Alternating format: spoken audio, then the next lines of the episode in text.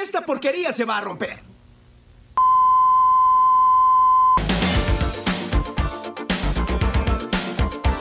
Hola, ¿qué tal, querida audiencia? Sean bienvenidos a esto que se llama La Acústica y el Mate, el podcast de música y delirios preferido de Latinoamérica, Filipinas e Irlanda, la República de Irlanda. Eh, yo soy Felipe Sosa, o Felo según la época donde me hayas conocido, y estoy ansioso por escuchar la efeméride que me trae mi compañero de ruta, Mariano Vicente. ¿Qué tal, Marian? Hola Felipe, hola querida audiencia. Eh, la verdad, primero vamos a empezar diciendo que en la década de los 80, todos los músicos, los músiques, creo que se conocían entre todos. La mayoría seguramente si ibas a, calculo, a pasar Navidad a lo de Luis Alberto Spinetta, seguramente te encontrabas a Andrés Calamaro, a Fabián Bonquintiero, a Cerati, a Lerner. Vamos a, la poner Chiqui Legrand. a la Chiqui Legrand también, al Beto Alonso. Quizás había seguramente mucha gente que se conocía, muchos músicos. Yo creo que habría que hacer un especial de, de la- de- de- de los músicos que integraron muchas bandas. Creo que el ambiente era muy chico y había muchas amistades. Y mi efeméride va más o menos al año 1986, cuando Luca Prodan, Petinato, van a jugar un 21 acá a la cancha de básquet de- del Parque Lesama con Vitico y con Papo. El partido más o menos se, se iba tranquilo hasta que más o menos cuando llegaron los 19 puntos, Papo le mete un codazo en el estómago a Luca Prodan, Luca Prodan cae en el suelo y bueno, empiezan puteadas, empiezan los entredichos, empiezan a empujar y en un momento Papo se saca y se va directamente a pegarle de vuelta el estómago. Luca Prodan cae al suelo y cuando mira, que ya viendo que iba, se iban los tortazos, Petinato ya estaba trabajando en Radio La 100, así que se encontraba solo en medio del Parque Lesama a las 4 y media de la mañana contra Papo y contra Vitico. ¿Qué pasó en ese momento? Un señor que en ese momento vendía churros pasa con la bicicleta, los ve, en realidad no conoce a ninguno porque él no era de ese ámbito, pero se baja al ver que le iban a pegar a un pelado que estaba con una musculosa, con unos jogging y descalzo, dos metaleros. Un tipo, vamos a poner que era de bigote, con rulos, y que sabía extremadamente kung fu. Lo levanta a Luca Prodan, le mete dos piñas directamente en el esternón a Papo. Papo cae hacia atrás, Vitico cuando le quiere agarrar la mano a este señor, le deja directamente la mandíbula en el piso. Se van ambos en la Chevy que tenía Papo y lo levanta a Luca Prodan incrédulo porque este tipo salió de la nada y me salvó la vida y le pregunta, ¿cómo te llamas? Yo soy Luca Prodan, yo soy Alcides. Le responde este señor que salió de la nada. Y ahí comienza una amistad que duraría, la verdad, poco tiempo, porque al año siguiente Luca fallecería, pero fue una amistad, la verdad, que se dio en un ámbito muy extraño de esas madrugadas de la ciudad de Buenos Aires en la década de los 80. Qué bárbaro, qué bárbaro. Tendríamos que hacer una sección tuya, Marian, en el Archivo General de la Nación. Eh, cuando vos te mueras, yo de viejito voy a decir, por favor, Archivo General, hagan la sección Mariano Vicente con todas estas anécdotas no chequeadas, por favor, pero que él lo haya dicho ya es, es garantía suficiente. Bueno, y yo tengo dos cumpleaños muy interesantes para un día como hoy. Casualmente estas dos personalidades, lo que voy a decir yo es de verdad, nacieron el mismo día, el mismo año. Le vamos a desear un feliz cumpleaños a Charlie García y a Federico Moura. Ah, mire, ah, que- mire usted. No lo Sí. sabía eso, ¿no? No, viste, yo tampoco. Este, Mirá vos. el podcast te hace aprender, viste. Sí, sí, sí. Todos los días se aprende algo. ¿eh? Todos los ¿Esto días. está chequeado? Y lo vi en un blog de por ahí. Este, yo no tiene la rigurosidad peri- periodística que tiene lo tuyo, pero eh, si Wikipedia Pero- lo dice, debe ser así. Está bien, ¿no? si lo, sí, si lo decís vos, yo estoy totalmente de acuerdo. Bueno, hablando, hable- habiendo hablado tantas cosas serias, pasemos al tema de hoy. ¿Te parece? Por favor. El tema de hoy es. ¿Qué, qué mierda dice acá? ¿Qué te pasó? ¿Se quedó? No, no, no, me, me- ¿Arranca o no arranca? siempre arranca con bujía Gescher para motores diésel. Pasamos al tema de hoy, la consola del show. Pero un Clio, además, se vive. Nuevo Clio Symbol con radiocassette con frontal extraíble. Vívelo desde 1.170.000 pesetas.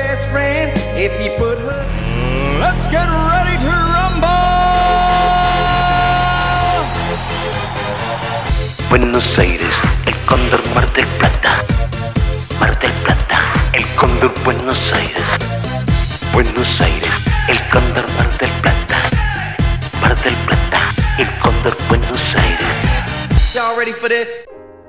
Bueno, Marian, una vez más tenemos un invitado de lujo, y digo de lujo ¿Sí? por muchas, sí, de muchas cosas. Resulta que vos viste que siempre que vos vas a tocar, si vos decís, hola, vengo acá a tocar a- con mi guitarra, este, tenés que enchufarla a algún lado, tienen que salir por parlantes, viste. En estas épocas hay que configurar en una plataforma un streaming para salir al aire. Y, y si lo hago yo, lo haces vos, probablemente, viste, un comentario de abuelas. Es- Estuvo muy lindo lo que tocaste, pero la voz no se escuchaba tanto. ¿Cuántas Eh. veces habrá pasado eso, no? ¿Cuántos shows Claro, habremos tocado? ¿Cuántas cosas hicimos de decir, che, está genial, pero la voz no se entendió un corno? eh. Claro, ¿Qué viste que, viste que del otro lado no te quieren decir que no les gustó, entonces te No. dicen que, pero hay una cuota de verdad, que por ahí el, justo el solo de guitarra no se escuchó, el bajo no se escuchó, generalmente, viste, no se escucha nada. No se escucha nada, es como una bola de sonido que te va pegando directamente en el tímpano.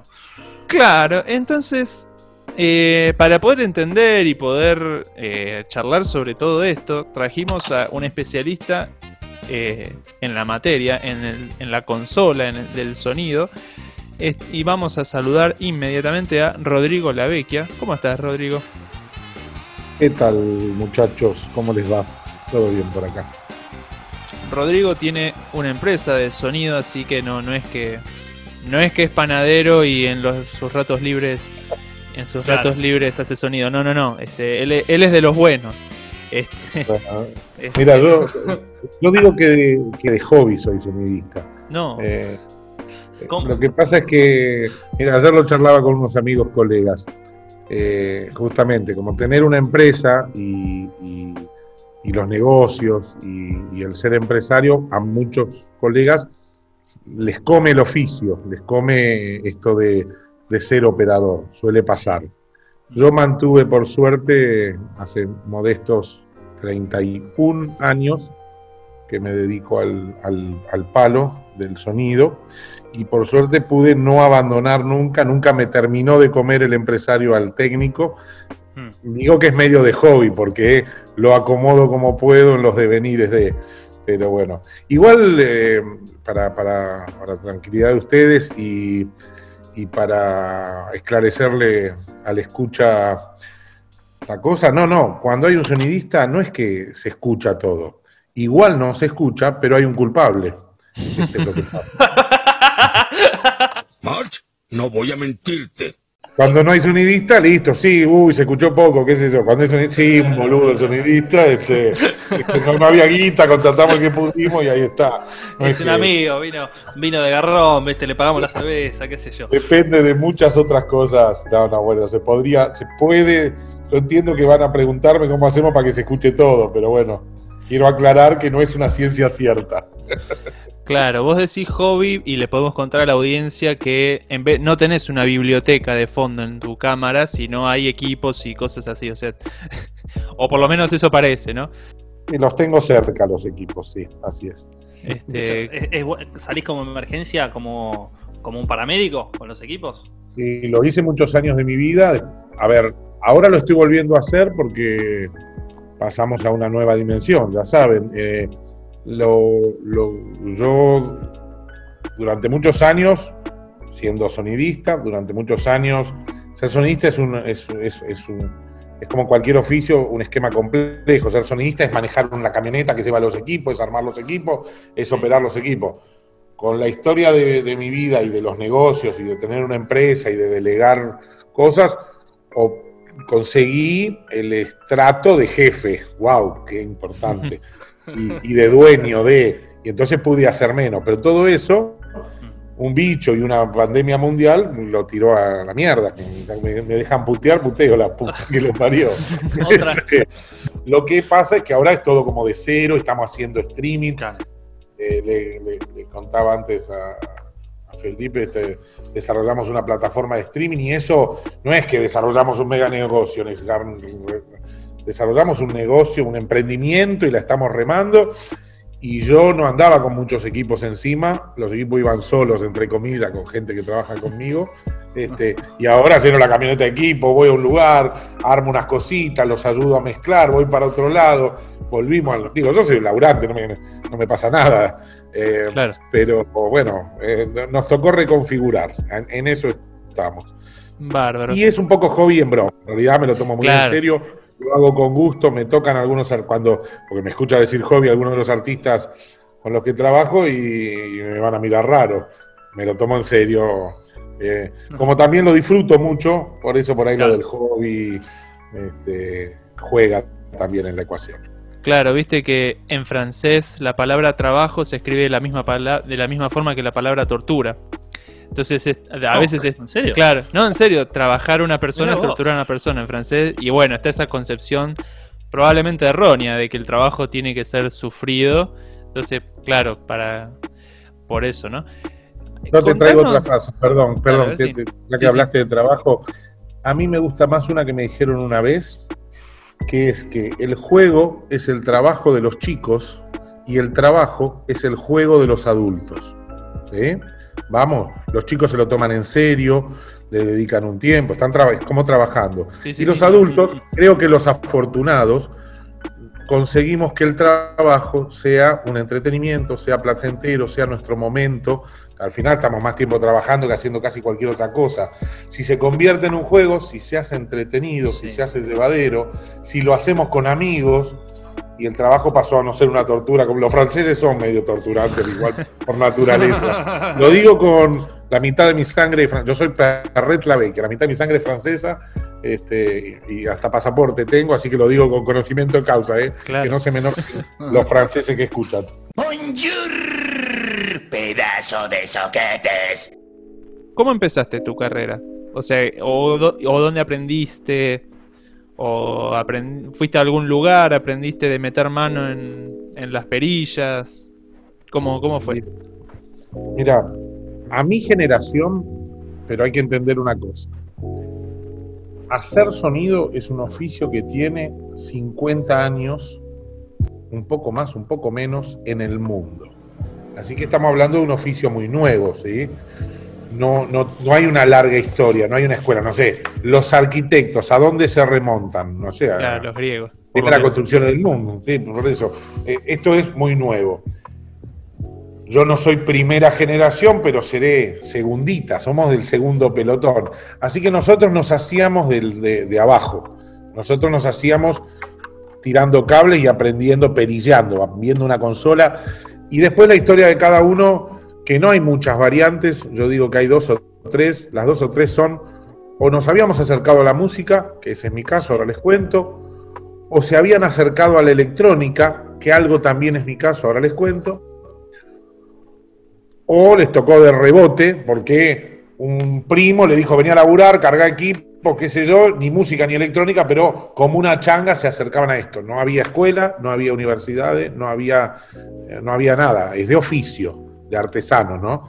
En mi caso, yo en el año 87, 8, por ahí, que eran mis 17, 18 años, eh, me puse a estudiar música, un poco antes, clarinete, después saxo, y fallece un tío mío eh, que era músico de, de jazz, eh, músico importante para la época, se llamaba Bubi La Vecchia, lo pueden googlear. Eh, Don Bubi falleció en el año 89 y como yo me había acabado de recibir de técnico en programación de computadoras en el año 88, ¿sí? COBOL, Sí. Pascal y no sé qué más aprendíamos. Este, Sí. no eran las computadoras de ahora, era otra cosa. La familia me vio y dijo, ah, Rodrigo, la música, la- la- la- los aparatos, nada, quedaron estas cosas. Y me dieron unos micrófonos, una consola y un par de baffles como que me quedaban naturalmente a mí.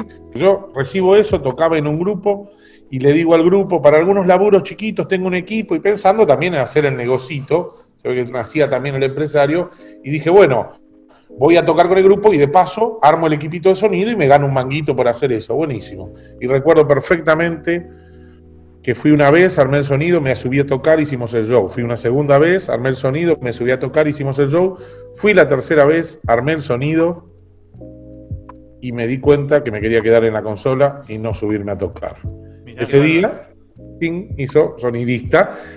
La verdad que la música, desde el punto de vista de, músico, la dejé, que siempre tuve afinidad y que tuve cierta instrucción musical de esos años que me ayudaron un montón porque, porque nosotros estamos, somos, somos, transmisores de esa música. Si la entendés, eh, la traducís mejor. Nosotros del músico puro tocando, tenemos que agarrar eso y hacer que llegue al oído del espectador en un teatro, en un estadio, ahora por el streaming, los que son más de estudio en una grabación, pero en definitiva estamos agarrando esa música y acomodándola.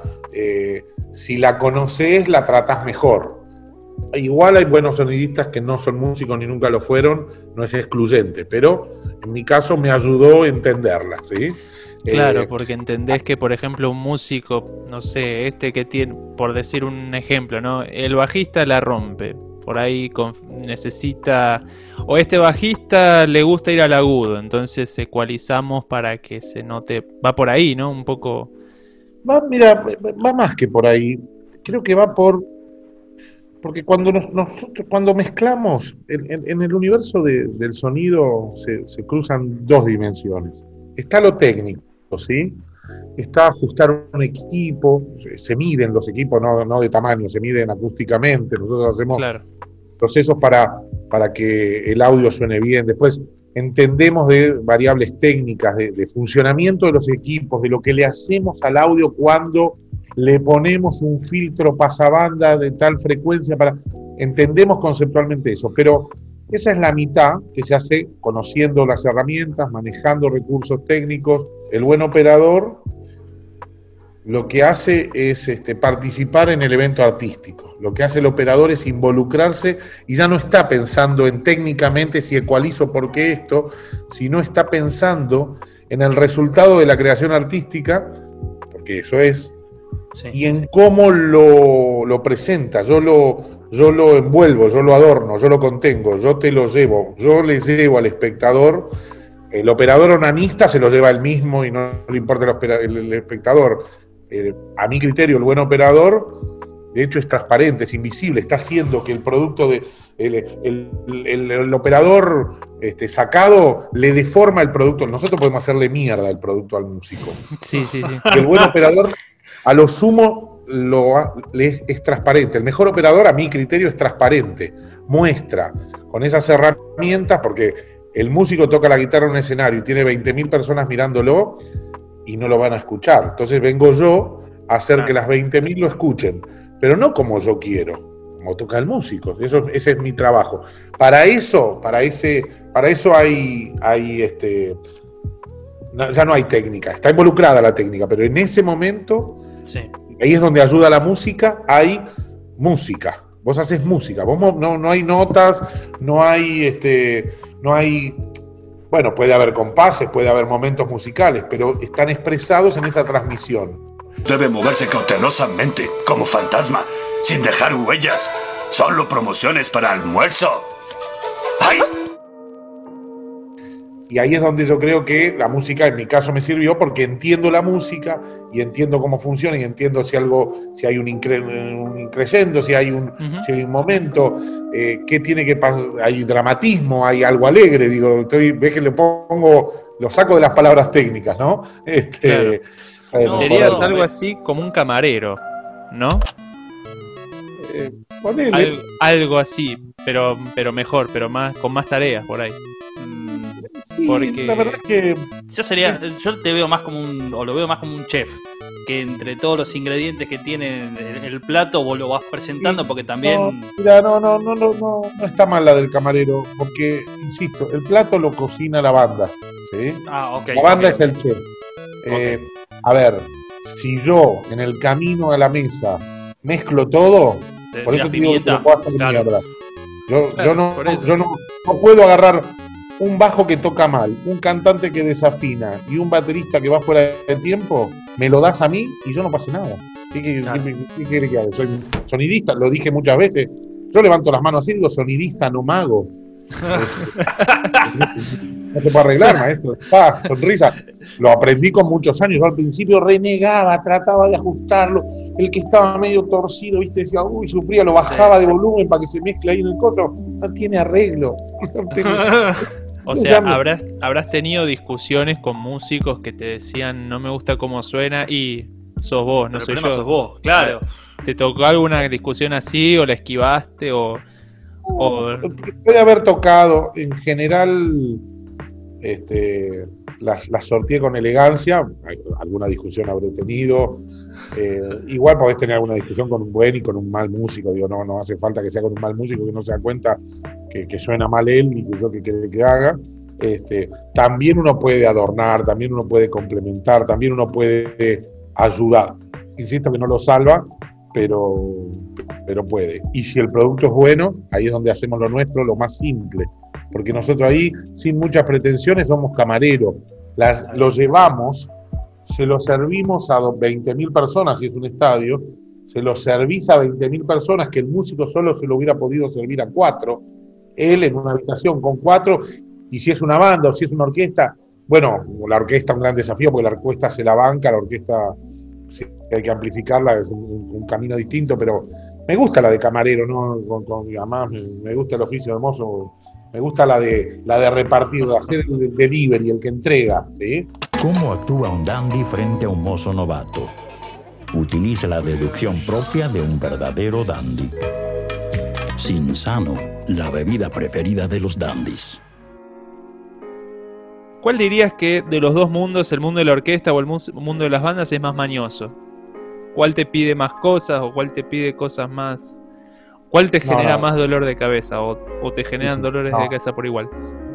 Mira, viene con lo que te decía, que en realidad el mundo de la orquesta reniega del mundo del sonido. El mundo de la orquesta Claro. no lo quiere, la orquesta no lo necesita a priori. Terminamos conectados y el mundo de la música popular depende del sonido. Sin sonido no suena. La música popular, en general, en general puede estar la formación acústica, puede haber un grupo de tango acústico y es música popular, digo, puede haber un grupo de percusionistas y no hay sonidista, no pasa nada, pero en general la música popular utiliza el recurso siempre, se nutre del recurso, se apoya en el sonidista para sonar, en un bar chiquito, en un teatro, Sí. en un estadio, en un vamos, y la música clásica no lo necesita por default y nos sumamos ante algunas condiciones. Si hay que hacer una orquesta en un aire libre para 40.000 personas, necesitas un sonido. Si vas a hacer la orquesta junto con, una, con, música popular, que ahí es donde me ha pasado muchas veces interactuar con algunos de los artistas que trabajo, se suma su formación una orquesta. Hace un rato lo hablábamos, Felipe, cuando hicimos el Festival de la Cosecha en Mendoza. Estaba Elena Roger con Escalandrum, la banda de Pipi Piazzolla, y la Orquesta Sinfónica de Mendoza haciendo un repertorio en donde había como eje la música de Elena y Escalandrum arreglada para orquesta sinfónica y hubo también Claro. partes de- del repertorio sinfónico. Bueno, categóricamente el mundo de la orquesta es más difícil.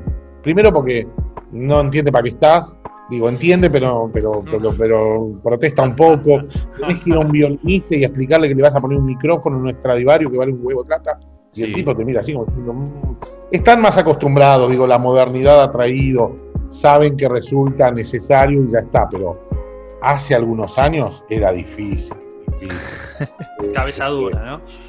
Y eso no, pero no es por cabeza dura, se entiende. Hay una escuela, hay una metodología, hay una sensación de que, que comparten un punto. Vos te parás adelante de una orquesta sinfónica y todo Sí. tiene su lugar y su sentido. En un teatro que suena bien, en un aire libre, ajustado de tamaño, una, orge- una orquesta sinfónica, una banda, la banda, las bandas con, con viento, ¿sí? Este, tienen, tienen una estructura sonora que, que- que resultó de la cocina de muchos siglos, de muchos años, este, y está bien. Y suele venir el sonido a romper eso, no a fortalecerlo. Vos, en cambio, agarrás una banda de rock y si no le pones un sonido, no hay nada. Una batería y Literalmente nada. ring, ring, ring, hace una guitarra eléctrica y el bajo no hace ring, hace. no hay nada. Entonces, venimos nosotros a, construir el sonido.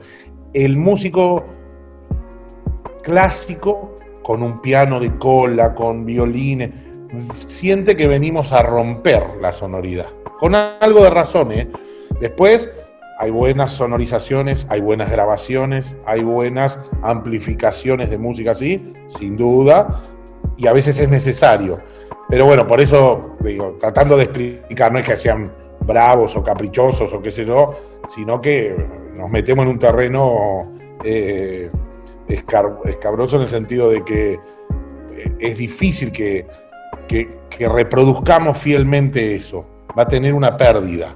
Se pierde con, la banda de rock le, sumamos y a la orquesta sinfónica le restamos, de verdad. Este, lo menos posible, sin duda. Con el objetivo de llevarlo a más orejas, bueno, ese es el punto. Pero no venimos a sumarle, venimos a restarle. Claro. y así una, una, aclaración para nuestra audiencia de Mendoza. Eh, Rodrigo es dueño de la empresa que operó el sonido de, por ejemplo, la fiesta de la cosecha de hace dos años con eh, esto que estaba contando recién, Drum, la Filarmónica y, y Elena Roger. Entonces, los mendocinos de alguna manera estamos familiarizados con, con tu trabajo, de alguna u otra manera. Porque es una este año tengo, tengo, tengo, un, tengo un socio mendocino y tengo parte de la empresa, la tengo allá en Mendoza hay un colega muy amigo que se llama Emiliano Abraham, que es de una compañía de sonidos muy histórica, una de las primeras de Mendoza, del señor Abraham, el padre de Emiliano. Este, eh, y con Emiliano tenemos un, trabajo juntos. De hecho, la última vendimia tuvimos el honor de, hacerla juntos. La, la, sonorizó Abraham como responsable, pero con mucho equipo que, que pusimos juntos y con, y con recursos compartidos. De hecho, estuve en la previa de la vendimia, estuve por ahí por Mendoza este, disfrutando. Ah, la Mendoza, ya en la vendimia me había, me había tocado participar hace unos años poniendo mucho material de iluminación. Mi empresa también tiene iluminación. Y este último año, junto con Abraham, armamos todo el sonido, así que quienes hayan escuchado la vendimia no me digan cómo se escuchó y listo, quedamos bien. no, y contextualicemos, quiero dar un poco de contexto ahora para nuestra audiencia no mendocina. La fiesta de la vendimia es donde Mendoza tira la casa por la ventana casi literalmente. O sea, es algo que se viene preparando del año anterior y que lleva mucho tiempo, mucho esfuerzo, mucho trabajo, mucho, mucho de todo. Entonces, bueno, estar, ahí para, para esta parte del país es, es, importante. Creo que, no, debe haber mucha gente que no sepa. Me gusta que tu, tu, ser mendocino, comillas, este, cuente lo que es la fiesta de la vendimia, pero el mundo sabe lo que es la fiesta de la vendimia. Esa época fue cuando vos te tiraste la, la sequía, te agarró la policía que estaba Felipe en bolas chupando damajón en la sequía. No, eso dijimos que no hay que contarlo. sí, sí, no pasa nada. ¿Qué le hace una mancha verde al tigre? Exactamente, Mariano, fue exactamente en esa temporada. ¡Oh, no! ¡Otra vez! Me gustaría saber cuál fue el espectáculo que te hubiera gustado hacer. Por, puede ser cualquiera que se te venga a la cabeza. Puede ser, eh, no sé, un show de los Beatles, un show de Queen, puede ser eh, me vinieron dos artistas, entendí perfecto. Me vinieron dos y ninguno era Los Palmeras, que está buenísimo igual. Además, porque, Jorge Barreto es el operador y no le vamos a sacar trabajo a nadie. Y de los shows se vinieron dos artistas que me parecen súper interesantes. Uno, soy fan, el fan, no soy fan de un carajo, no importa, pero me gusta mucho. Y la otra, me, porque voy a decir los primeros, lo dijiste y me vinieron dos nombres a la cabeza. Por favor, por favor claramente me hubiera gustado trabajar, muy, muy lejos, total es lo, que me hubiera gustado y que no hice ni haré. Este, los dos están muertos, mira. Eh, uno es Prince, que es un artista que me parece extraordinario, que además tiene un particular manejo de la producción sonora, no solo musical. Es un, es, es un músico extraordinario, es un compositor extraordinario, es un arreglador extraordinario, es un productor extraordinario. Extraordinario, sí. Lo sí. pienso en eso y digo, "Uf, el cielo de los cielos. Este, y me gusta mucho y, me, y, alguna vez este, fantaseamos, pero por otra cosa, con ponerle equipos. Si alguna vez venía, un- hace muchos años una- compramos un equipo francés, mira justo, muy, muy importante, un equipo de sonido de muy alta gama, y soñamos con alguna vez hacerle el sonido a Amy Winehouse, que Mirá es una artista que me emocionó mucho siempre, que me- bueno, y ahora está la ternura adicional, digo, esa cosa adicional de, de- de- de tan joven, pobrecita, qué sé yo, este, y, y, bueno, se me ocurrieron esos dos, yo, por decir algo. Está, está- está perfecto.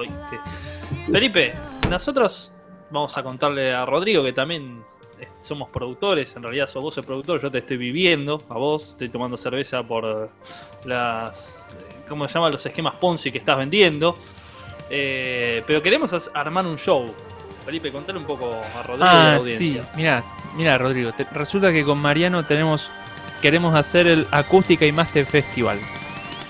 Ya tenemos el nombre. Nos falta, tenemos, tenemos los artistas, artistas que pasaron por acá, eh, que, estuvieron en la silla donde estás vos, o sea, no en tu casa, sino en el cuadradito de Zoom, ¿no? Eh, ya tenemos confirmados a Gati Video, Panchito Villa, Tani, Teo Esquí, Ari de Goas y todos se están enterando ahora mismo que van a participar. Eh, el asunto es que, claro, por ejemplo, para nuestro caso no sabemos si hacerlo en All Boys, en River, o en el estadio de Gimnasia Esgrima de Mendoza.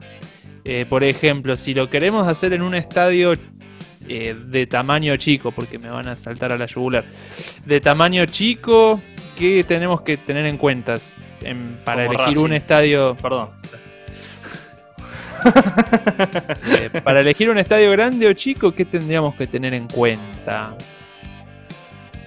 Hay- Me gusta o- porque bromeamos, pero preguntan en serio. No, no, me lo, me lo- me lo tomo en serio. Este, hacer, un a- a- hacer un show en cualquier lugar, grande o chico, va a ser la combinación de un montón de pequeñas cosas. Primero, está bien que elijamos un estadio chico porque la- el, el line-up que me dijiste, así le decimos, ¿no?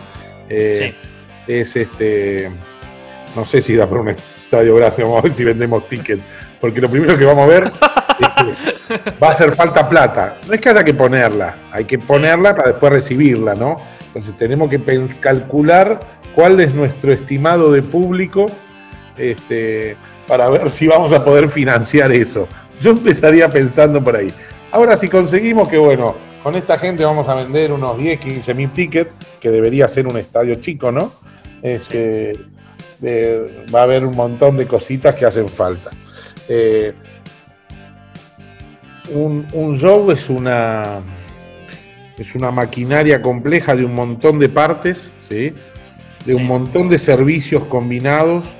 eh, a al pasto se le pone cubrecampo, a- se arma un escenario, se, se- se arman camarines en, en contenedores, esos, Bassani, se preparan, eh, hay, hay servicios técnicos, va a haber pantallas, va a haber sonido, va a haber luces, va a haber este, vallas para que la gente no, no se trepe al escenario, va a haber eh, servicio de acreditaciones, va a haber seguros, va a haber servicio de ambulancia, va a haber energía eléctrica, porque en general los shows se autoproveen con generadores de la energía eléctrica. Mirá vos. Va a haber, eh, O sea que no puedo haber- pegarle una jabalina, no puedo empalmar, no puedo colgarme de la electricidad. No, en general no lo hacemos. Este, va a haber, eh, estoy haciendo un repaso, pero parece un, flash, ¿no? Va a haber Sí, sí. eh, personal de seguridad, va a haber eh, eh, toda una producción, toda gente coordinando que todo esto suceda en tiempo y forma. Eso en términos generales, digo. Este, ya teníamos al artista, vamos a tener que llegar a un público, va a haber prensa, va a haber comunicación, va a haber difusión de, para que la gente se entere y nos compre la entrada, ¿no? Claro. Eh, ¿A eso se referían? Sí, sí, exactamente, exactamente con Claro. eso. Ahora, ahora bien, ahora te estoy diciendo que yo estoy contactándome con, con Brian May acá por Instagram y que a las 22 horas viene Queen con Adam Lambert. Aparte de lo que estás diciendo, ¿qué necesitaríamos además de eso? Todo lo mismo, no hay nada muy distinto, Ok. pero todo más y mejor. Un traductor a lo mejor. Va a ser un camarín más grande, va a haber un catering, no lo había mencionado, va a haber un catering más. Este... Uy, les cuento una anécdota que el otro día me Por lo leí, me gustó Por tanto. favor, dale, dale. Una cosa tonta, perdón, pero como vino el catering y vino el evento y esto tiene que ver. En el mundo de los negocios hay una cláusula que se llama cláusula Van Halen. Sí, sí, la conozco, la conozco, la conozco, está bien, muy bien, la conozco. La- La la- conozco, muy- sí, sí, sí, sí, sí, sí, sí, la conozco, por favor, La- la- la- el- el- el- las bandas cuando, cuando, si viene Queen, por ejemplo, lo que nos va a hacer llegar es un rider. El rider es una lista en sus necesidades. Las bandas, cuanto más grandes, sus necesidades más complejas. ¿sí? Y la cláusula esta nace cuando Van Halen em- empezó a girar mucho y de- ya no podía llevar y montar de cero, bajo su control absoluto, eh, el estadio este en cuestión que estamos diciendo como ejemplo. Entonces dependía de un proveedor local que armara determinadas cosas. Entonces le hacía una lista de requerimientos muy, muy, muy compleja, con todo lo que necesitaban, que había cuestiones de seguridad, todo el rigging, que es de donde se cuelgan las cosas, muchas cosas, porque podés matar a alguien, lo eléctrico, el rigging, mata personas si, si haces mal las cosas.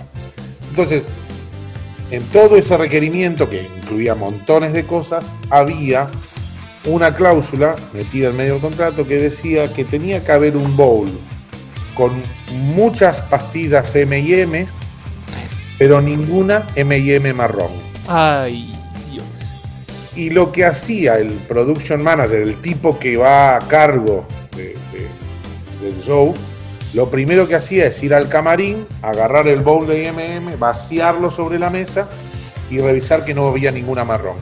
La cláusula estaba creada para que si había una M&M marrón, es que no habían leído y prestado atención a todo el contrato, a todo el rider y sus necesidades. Es una cláusula trampa chiquita que no tiene ningún sentido, pero que demuestra si leíste todo el, el pedido o no y cumpliste al detalle el pedido. Hermoso. Exactamente, exactamente, y te agrego un plus. Hubo un concierto, no me estoy acordando en qué ciudad, que lo vi en, en, una, ¿cómo se llama? En un video de internet, justamente que hablaban de este tipo de cláusulas, en el cual pasó lo, pasó esto que estás que estás diciendo. Se fijaron que eran M y M eh, surtidas, viste, que tenían todos los colores, y se dieron cuenta que había eh, en la batería no tenía suficientemente peso para aguantarla y que si empezaban a tocar se caía el escenario. Se rompió la. Así como no le habían prestado atención a las MM, no habían reforzado determinadas reforzado. características. El, el, el chiste es que con esto, bueno, lo traemos para nuestro lado. Si viene Queen, lo que va a pasar es que el rider, el requerimiento, a diferencia de los artistas que recién mencionaste, probablemente pidan un escenario más grande, un sonido más poderoso. Es probable que tengamos más entradas, que no nos sirva el estadio que habíamos elegido, porque ahora no vamos a meter 10.000, vamos a meter 40.000. Este, que tengamos que reforzar la seguridad porque la gente va a querer tocarlo a Brian May. Este, No que a los otros no lo quisieran tocar, pero bueno, va a pasar que van a querer tocarlo más. Eh, la planta de luces, el diseñador, va a venir un inglés que nos va a pedir el último modelo de aparatos móviles de luces y una cantidad brutal, entonces vamos a tener que recurrir a todo eso. Pero así todo es lo mismo, ¿eh? No es que nos pide más. Pero podemos, es eso, más y mejor. No es que nos pide otra cosa, digo, no hay nada. Claro. Por ahí se me escapó algo, pero. Claro. Pero es que construir eso, esa, esa máquina, todo ese, toda esa aparatología lleva esta, más o menos estas cosas que les cuento y alguna que me había olvidado. Eso, ahora, bien, ¿qué pasa si nos comemos toda la plata? Porque generalmente pasa que Felipe tiene gustos caros, yo no, pero Felipe tiene muchos gustos caros, con la guita de las entradas se compró una Ferrari o se compró un Porsche, eh, y lo tenemos que hacer desde la casa de los padres de Felipe. Entonces, el sonido lo tiene que operar un amigo nuestro. ¿Cuáles son los principios básicos que tenemos que hacer como para que el show más o menos salga bien, que sea un acústico y que no nos puteen por habernos comido la plata? Bueno, Claro, el patio de Miranda lo conoces, Rodri, así que. sí, total, total, lo conozco. No, Estaba pensando dónde nos, si nos conviene hacerlo contra la pared del fondo o con la escasa a la espalda y el público allá, no se estaba pensando. Este, igual si hacemos un streaming, lo hacemos en el medio y le ponemos cámaras alrededor. A mí los streamings Oiga. me está gustando Muy romper bien. la, la dinámica del show convencional y de cómo se paran los músicos. Bueno, puede Eh, ir, ¿eh? Perdón, y Puede, entonces puede, para mirá. esa idea, para hacer esa idea de las cámaras, hay, se necesita un director de cámaras, como la televisión. En el streaming, hoy las cámaras y un director de cámara ya son parte del paquete, claro que sí. Hoy, mirá, cuando hablé de un estadio no metí ni cámaras ni nada de eso que suelen haber también. Este, hoy, a diferencia de ahí, que era una opción y que me olvidé de mencionarlo, hoy en el streaming son fundamentales. Na- no hay streaming sin cámara. Claro. Este, eh, ellos están de parabienes. Este, el resto estamos todos. No, no, también la están renegando. Está difícil. Eh, a ver, en algo chiquito, se cumplen las mismas cosas, va a haber una cadena de cosas, puede haber pequeñas, pequeñas, pequeños shows o pequeños eventos que requieran técnicamente. Después es, en términos de principios básicos, siempre va a haber, sobre los músicos va a haber micrófonos o, o líneas o cajas directas que tomen las señales de los instrumentos. Vamos a transportar esas señales hasta una consola, siempre va a haber, siempre, chiquito o grande. Queen o el patio de Miranda, digo, pero eh, va a haber micrófonos, va a haber una consola, va a haber una suerte de periféricos, de procesos alrededor de la consola, que hoy día en las consolas digitales están como metidos adentro, pero son como periféricos, efectos, compresores, ecualizadores, cosas que sirven para ajustar el sonido, y va a haber de vuelta la, la- la- la mezcla, lo que resulta de eso, va a ir a amplificadores y va a ir a baffles, en todos los casos, porque eso es como, en todos los casos, como el sonido termina construyéndose técnicamente. Micrófonos, consolas, procesos, amplificadores y baffles, en todos los casos, desde River hasta el patio Miranda, insisto, en calidad, cantidad y complejidad acorde a cada, a cada artista, pero por ahí va la cosa. Un recital impresionante al nivel de las bandas más importantes del mundo. Soda Stereo en Vélez, en exclusivo este martes a las 10 de la noche por Telefe.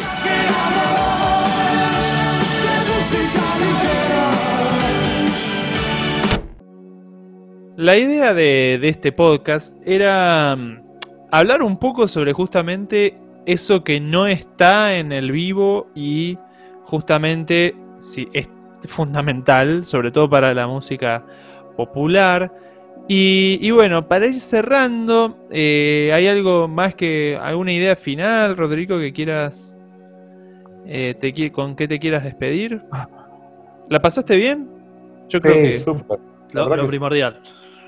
Eh, mira, yo tengo gusto por lo que hago, este, orgullo por el recorrido, este, me gusta, me gusta contarlo, como te dije cuando, cuando me invitaste, este, Felipe, me, me- me- yo siempre dispuesto, eh, pero además por, por esto, también porque entiendo que puede, puede, puede ser entretenido para algunos, puede ser útil para otros, digo, puede haber gente joven mirando para esto. ¿Se acuerdan que empecé, mira, eh, que, me quedó en la cabeza? Les empecé contando cómo arranqué, que era de oficio, que se empezaba haciendo paso a paso, eh, que no había escuela, y hoy afortunadamente, y si querés esto lo uso de reflexión, eh, eh, lo que está pasando con, con la industria, con el, con el mundo del sonido, con el mundo de la técnica, es que se está profesionalizando. Claro. Entonces, así como hablamos de los arquitectos y los primeros construían pirámides, podés creer que los que hicieron las pirámides no tenían título, no eran ni ingenieros ni arquitectos. Claro, y no hacían existía la uva. No había la uva, no había nada de eso, no había Harvard, no había nada. No, eran Este, aliens. Y, y si había una discusión entre dos y el que mediaba no era abogado, ¿no? Pero bueno, en, en esto está pasando lo mismo, un poco falta un tiempo, pero se está profesionalizando. Entonces, también a mí me gusta contarlo porque sé que hay gente que, que- que- que le divierte o que le interesa o que le atrae. Es todavía un poco de oficio, pero hoy afortunadamente hay, este, y tocamos también lo de la educación mínimamente, hay este, algunas universidades, algunos ámbitos en donde esto se empieza a enseñar y, y se empieza a certificar y empieza a haber ingenieros de sonido y empieza a haber con título, ¿no? Eh, Técnicos recibidos, el proceso de aprender, de entender, empieza a nutrir la industria. También porque se está complejizando, hoy hay mucha más tecnología cada vez involucrada en esto y, y hacen falta especialistas. ¿Formás parte de alguna institución? Soy el presidente de la Cámara Argentina de Proveedores de Técnicas para Eventos y Espectáculos. Tomá, chupate la muy bien, muy bien. ¿eh? Felicitaciones, señor presidente. Eh, me voy, mi cierre sería, hay que, la verdad, saber apreciar atrás de, de cualquier show que estés viendo al sonidista o a la sonidista, a los operadores, a los operadores, eh, y que no sea, porque generalmente me pasa, como bueno, bien dijiste al principio, Rodrigo, uno va a ver un show y generalmente no dice, uy, qué, qué bien que estuvo el sonido, y eso es obra de la persona que está ahí, y no del guitarrista, no del batero, no del bajista, no del tecladista. La verdad que brindo por ustedes y la verdad ojalá que, bueno, ya se termine pronto esto para volver a apreciar de, de su labor. Bueno, y si no, hacerlo por streaming. Y Era si la- no, claramente hacerlo por streaming, ¿no? Claro, y si vas a- agradezco. Digo- Perdón, Felipe. dale. Eh, no, eso yo quería decir, o sea, si, si vas a felicitar al sonidista, tené cuidado las palabras porque si el sonidista se da cuenta que estuvo, eh, puede tomarlo como Ah, que, claro, así que Cier, sí, sí, a lo sí, mejor hay que. No ignorarlo, nada, hay, hay eh, que, hay, que, eh, hay que hacerle así un, un, un ok con los dedos y, y porque, porque, porque para evitar malos entendidos. Uy, este chico me, Por me dijo. No, le gustó mi a- trabajo, a quiere mí en lo que notó, notó mi presencia. Me gusta pasar desapercibido, pero cada vez que me ha pasado que me vienen a agradecer, a felicitar o a elogiar, tampoco es que me enojo. Felipe, No, Claro, sí, sí.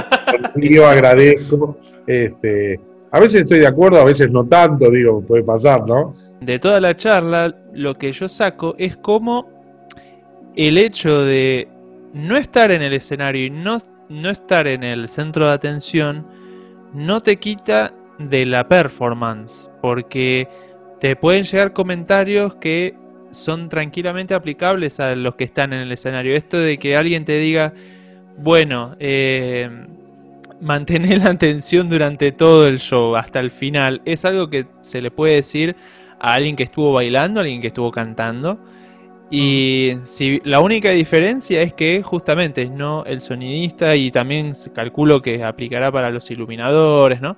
Eh, no el único, la única diferencia es que no están ellos personalmente en el centro de atención. Y el hecho de estar en la performance hace que, bueno, se viva con esa adrenalina, este, que es muy característica de lo performance. O sea, no estar en el centro de atención no te quita de la actuación en sí. Me parece que es como lo, que más me quedo que, que me gustó mucho. Eh, yo quiero hablar con, con un artista acá que la verdad que no sé si está, ha, ha estudiado en la semana. Yo le he mandado por Drive las unidades y eso. Felipe, ¿estudiaste? Pará, pará, pará. ¿Me mandaste al drive que es Felipe Manuel Sosa 2 o a sosafelipe.ijbj?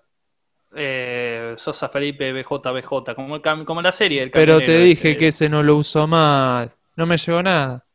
Bueno, no sé, lo que tengas, pero vendémelo bien, vendémelo con, con ansias, con ansia de cobrar, con, Con ansias de cobrar. guita, Con ansias, de- por con favor. ansias de cobrar guita. Mm. Mm, por favor. Felipe, vendeme las Sí. redes. Por favor, Mariano, Mariano, por favor. Seguinos, por favor. Por favor, mira. Mira, Rodrigo ya nos siguió, ya nos escuchó y ya no sé por qué vos no, Mariano. Por favor. Escu- mira, no puedes escuchanos, dale. En, es porque tengo que porque esto viste esa comisión, tengo que tengo que Sí.